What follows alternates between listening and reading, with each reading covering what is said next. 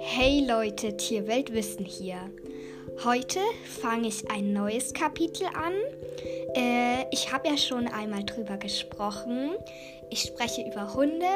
Ich kann euch auf jeden Fall sagen, es werden noch Folgen über Pferde natürlich rauskommen. Also das Kapitel Pferde ist jetzt nicht abgehakt. Da gibt es auch noch viel dazu zu sagen. Aber es wird auch hin und wieder mal ein, eine Folge über Hunde kommen. So, fangen wir erstmal an.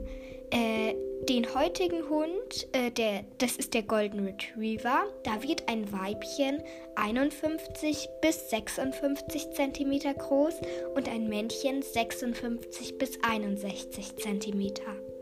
Charakterisch sind sie vertrauenswürdig und sehr intelligent. Farblich sind sie cremefarben, hellgolden, golden oder dunkelgolden.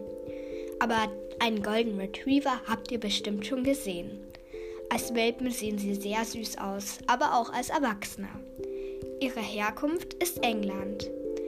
Ähm, wenn du dir einen zulegen willst oder einen hast, dann ist es bestimmt wichtig, dass man ein Haus mit Garten, wenn möglich, ist. Eine Wohnung ist für einen Golden Retriever eher klein. Wenn, dann kann man mit einem Golden Retriever viel Bewegung machen. Also wenn ihr eine Familie habt, dann können die Kinder sehr viel mit ihnen spielen. Man kann mit ihnen sehr gut wandern. Also die Golden Retriever, wie schon gesagt, brauchen sehr viel Ge Bewegung. So, ich habe über diese Hunderasse, glaube ich, schon viel gesagt.